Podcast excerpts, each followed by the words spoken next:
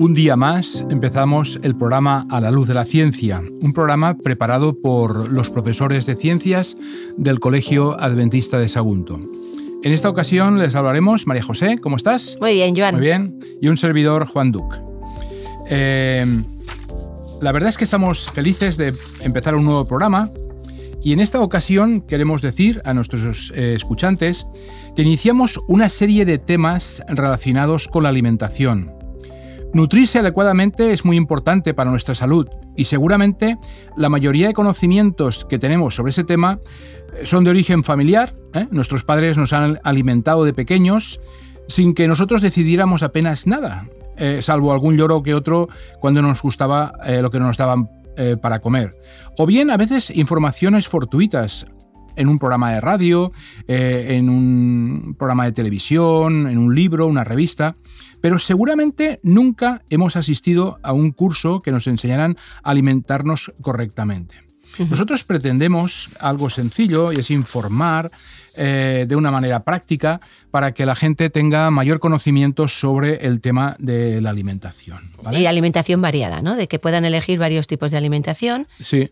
Seguramente incluso es un tema que en las escuelas pues, se trabaja relativamente poco y creo que tiene una trascendencia importante. Cada vez están más preocupados, Joan, sí, porque no sé, hace poco salió una noticia, ¿no? De que en España está eh, eh, ahí, bueno, somos el segundo país con mayor obesidad infantil. ¿eh? Cuando alardeábamos de esa dieta mediterránea, pues estamos también introduciendo... algún tipo de, de, alimentación y un estilo de vida, pues que no está siendo el mejor. Y es verdad que ahora ya empiezan a meter en el temario, pues de los alumnos más temas de este estilo de salud, nutrición.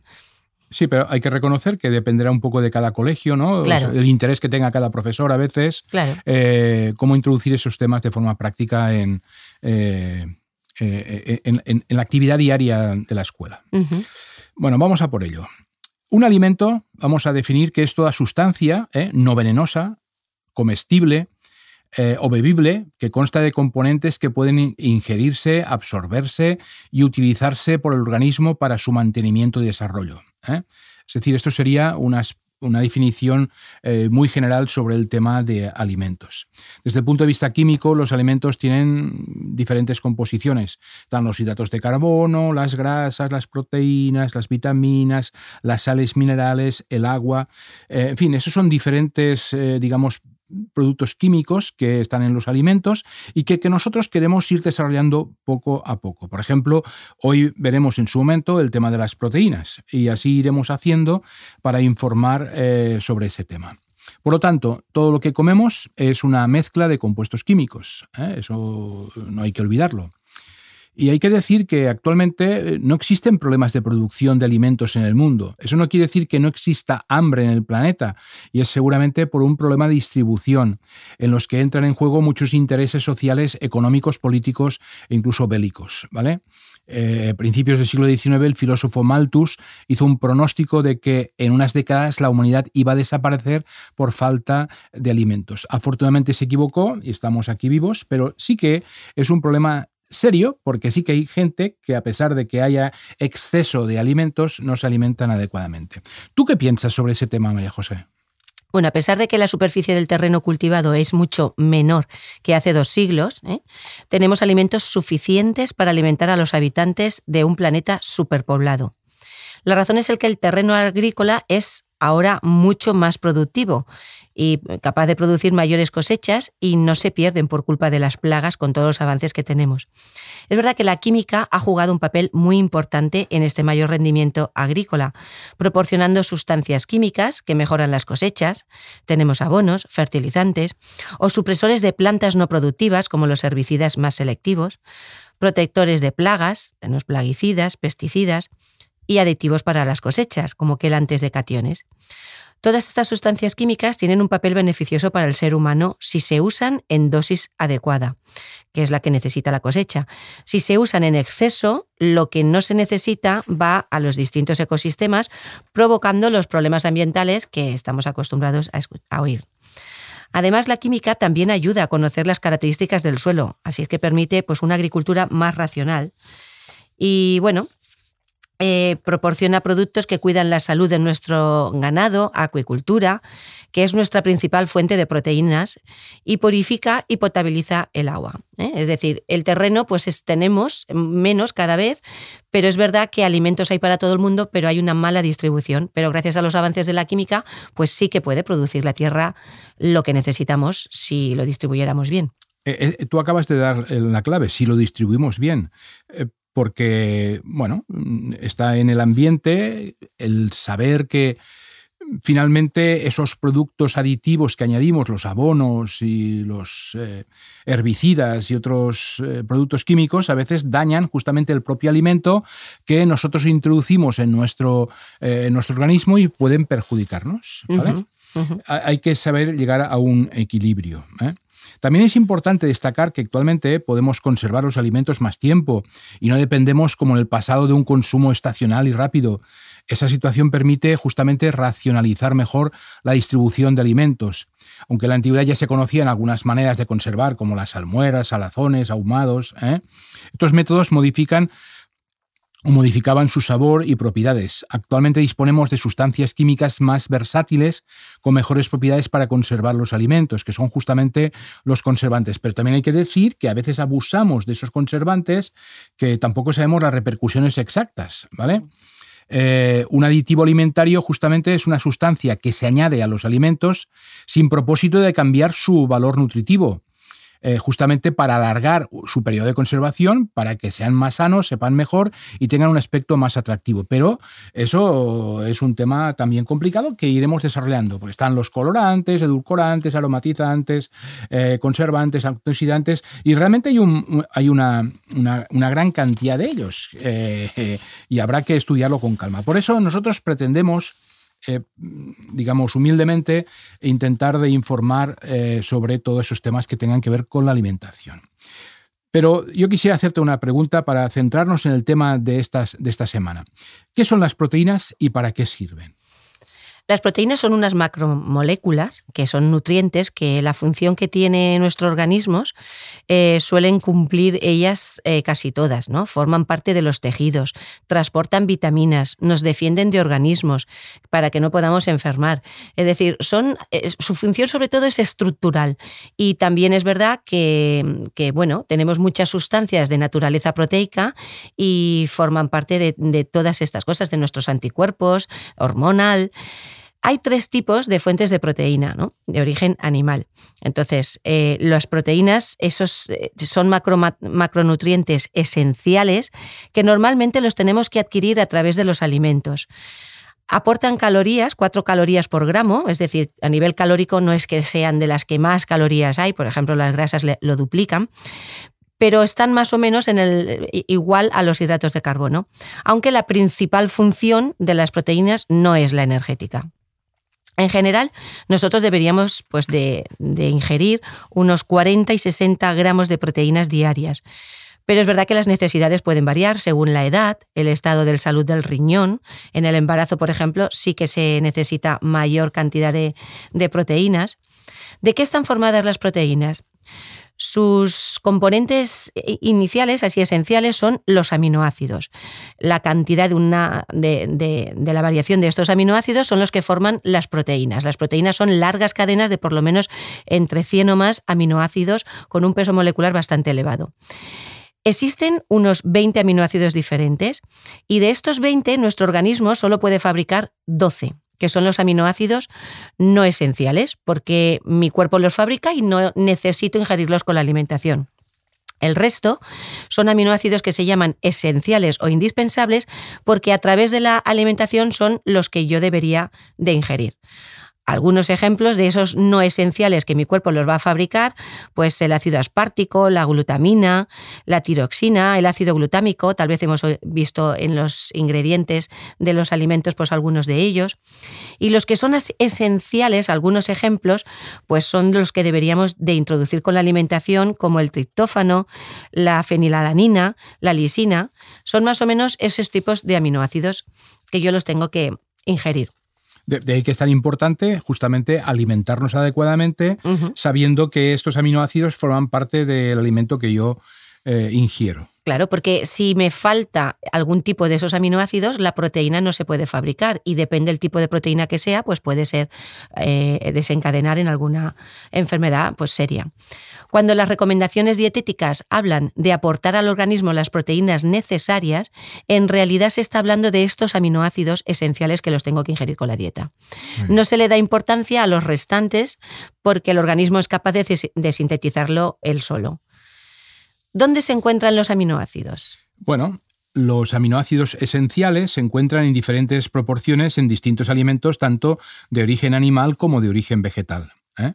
Para asegurar un aporte correcto de los ocho aminoácidos esenciales es necesario llevar una dieta equilibrada. De ahí que se hable tanto de esa idea. ¿Por qué hay que llevar una dieta equilibrada? Pues porque en los diferentes eh, alimentos que ingerimos aparecen estos aminoácidos que nos hacen falta.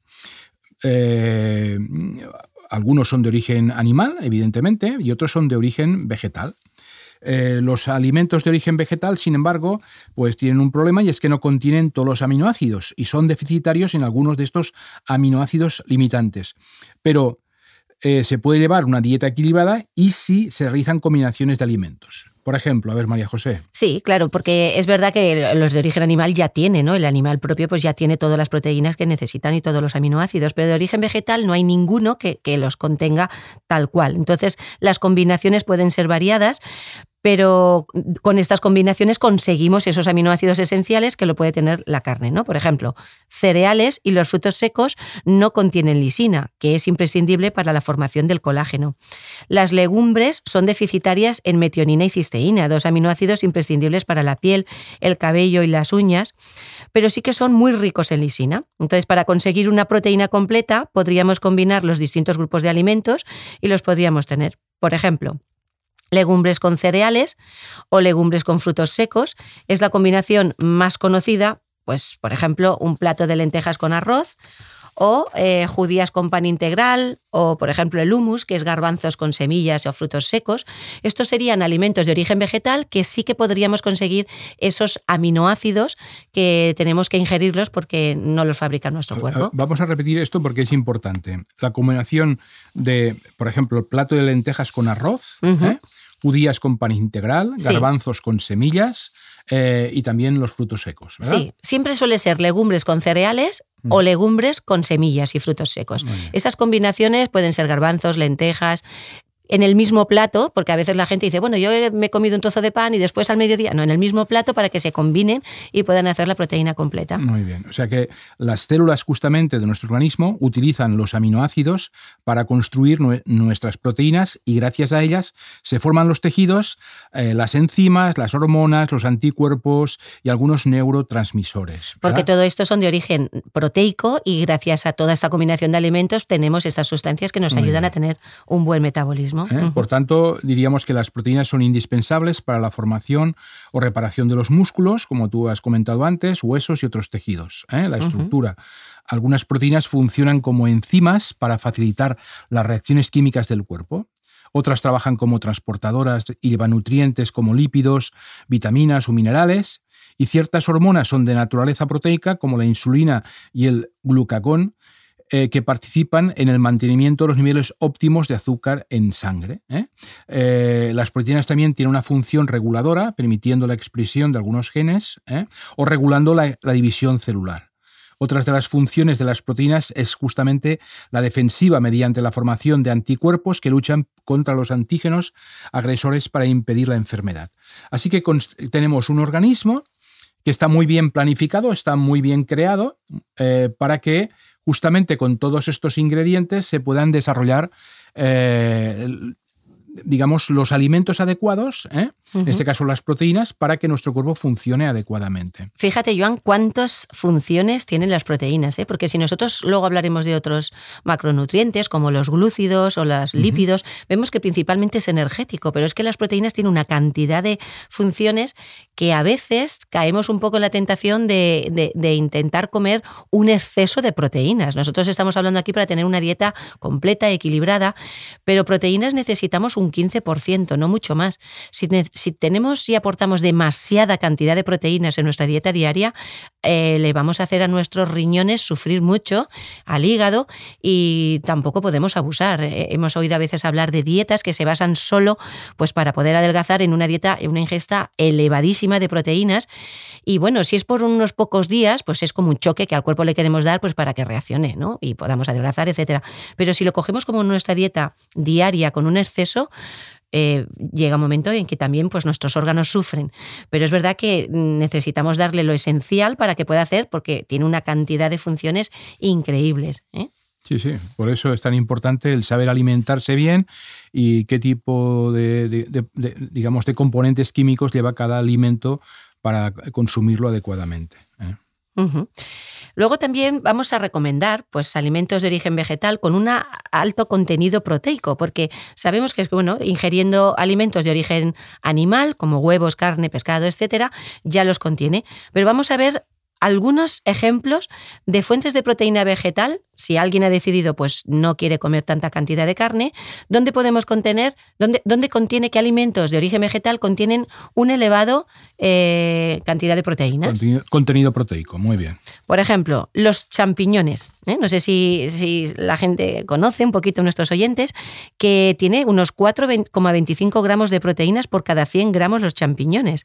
Es decir, es un buen aliado cuando queremos a veces hacer pues una guarnición y lo podríamos introducir porque son altamente energéticos. Si nosotros mezclamos, por ejemplo, brócoli y maíz, también tenemos ahí una proteína de alta calidad. Los garbanzos, imprescindibles, seguramente. Son una fuente fundamental de proteínas en la dieta vegetariana, gracias justamente a su contenido en aminoácidos esenciales. Además, es un alimento rico en fibra que favorece justamente el tránsito intestinal y mantiene alejado el estreñimiento. Es decir, que esto eh, es un alimento muy recomendable. Las legumbres, Joan, yo creo que, tres veces por semana es lo que nos recomiendan y deberíamos de comer tres veces a la semana legumbres porque son un alimento muy rico en proteínas y, otros macronutrientes. Los cacahuetes, ¿eh? ese picoteo que a veces nosotros nos, nos, encanta, pues aporta también una gran cantidad de proteínas. Le siguen de cerca los pistachos, pero cuidado con las cantidades porque suelen ser muy calóricos y entonces, pues bueno, tenemos que controlar pues un poquito, ¿eh? un puñadito pequeñito. Las lentejas. Eh, su alto contenido proteico ha hecho de esas legumbres uno de los platos preferidos entre los veganos y vegetarianos. Sus proteínas vegetales son incompletas, pero si se combinan con cereales, como hemos dicho, como el arroz, eh, se convierten en proteínas de alto valor eh, biológico. La soja, esa carne vegetal que hablamos muchas veces, pues es una legumbre que destaca por encima del resto en cuanto a cantidad de proteínas. Entonces, pues bueno, podemos incluso tenerla como bebida vegetal y sus beneficios también son importantes porque tienen una elevada cantidad de isoflavonas que alivia los síntomas de la menopausia. La quinoa, eh, una proteína extra.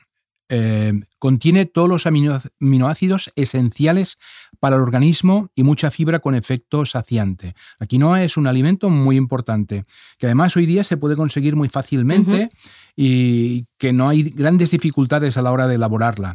Es un alimento sin gluten, por lo tanto, puede enriquecer la dieta habitual de una persona celíaca y de momento no hay mucha transgénica por ahí, así es que podemos también tener la seguridad de que no tiene tantos posibles efectos secundarios. ¿no? Los guisantes, los guisantes incluso ayudan a adelgazar, tienen un destacable contenido en proteínas porque también tiene un gran aporte en fibra y bueno, eh, da parece que la sensación de saciedad, por eso se utiliza mucho en dietas de adelgazamiento. Eh, sus proteínas no son completas y estaría bien combinarlos, como estamos comentando muchas veces, o con cereales, por ejemplo, con arroz. Y queremos terminar eh, nuestro programa con la espirulina, que es la proteína del mar. Esta alga contiene cerca de tres veces más de proteínas que el pollo.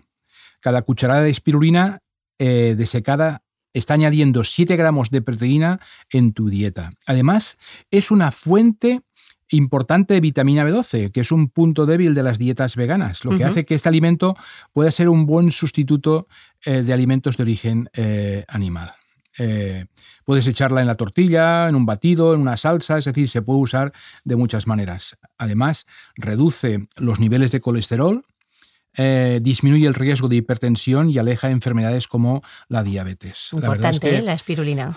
En fin, eh, nosotros deseamos que, que, poco a poco, pues entre todos podamos conocer mejor no solamente las propiedades importantes de sus alimentos, sino qué tipo de alimentos tienen estos productos químicos que nos pueden beneficiar para una correcta alimentación. Y como siempre queremos terminar con un pensamiento. En este caso vamos a leer un texto eh, que tiene que ver con la alimentación y que está justamente eh, en la Biblia. Sí, en este caso se encuentra en Juan capítulo 6 versículos 1 al 14 que dice, después de esto Jesús se fue al otro lado del mar de Galilea, a Tiberias, y lo seguía una gran multitud, porque veían las señales que hacía en los enfermos. Entonces Jesús subió a un monte y se sentó allí con sus discípulos. Estaba cerca la fiesta judía de la Pascua. Cuando Jesús alzó los ojos y vio la gran multitud que había venido a él, preguntó a Felipe, ¿Dónde compraremos pan para toda esta gente? Felipe respondió diciendo, Doscientos cenarios de pan no bastarían para dar un poquito a cada uno. Uno de sus discípulos, Andrés, el hermano de Simón Pedro, le dijo, Aquí hay un muchacho que tiene cinco panes de cebada y dos pescados. ¿Pero qué es esto para tantos? Jesús contestó, hacer recostar a la gente. Había mucha hierba en aquel lugar y se recostaron como cinco mil hombres. Entonces Jesús tomó esos panes, dio gracias y repartió a los discípulos, y estos a los que estaban recostados. Lo mismo hizo con los pescados. Y cada uno se sirvió cuanto quiso. Cuando se saciaron, dijo a sus discípulos, Juntad todos los pedazos que sobraron para que no se pierda nada juntaron y llenaron doce cestas de pedazos sobrantes de los cinco panes de cebada. Entonces, al ver esa milagrosa señal que Jesús había hecho, esos hombres dijeron, realmente este es el profeta que había de venir al mundo. El que enseñaba a la gente la manera de obtener paz y felicidad se preocupaba tanto de sus necesidades temporales como de las espirituales. La gente estaba cansada y débil. Había madres con niños en brazos y niñitos que se aferraban de sus faldas.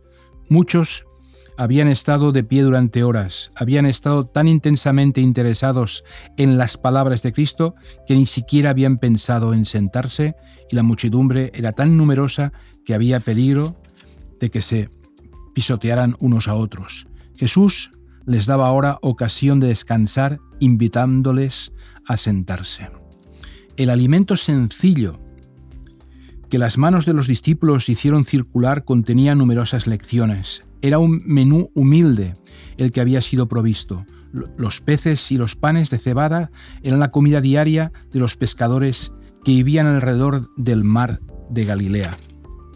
Podemos impartir únicamente lo que recibimos y podemos recibir únicamente a medida que impartimos a otros. A medida que continuamos impartiendo, continuamos recibiendo, y cuanto más impartamos, tanto más recibiremos.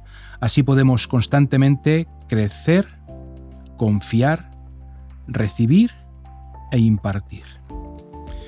Deseamos que este programa haya sido de vuestro agrado. Si queréis entrar en contacto con, nosotros, lo podéis hacer a través de... Pues lo pueden hacer a través del WhatsApp al 644 560-734 o bien escribiéndonos un correo al hola Gracias por vuestra atención y os esperamos una próxima ocasión.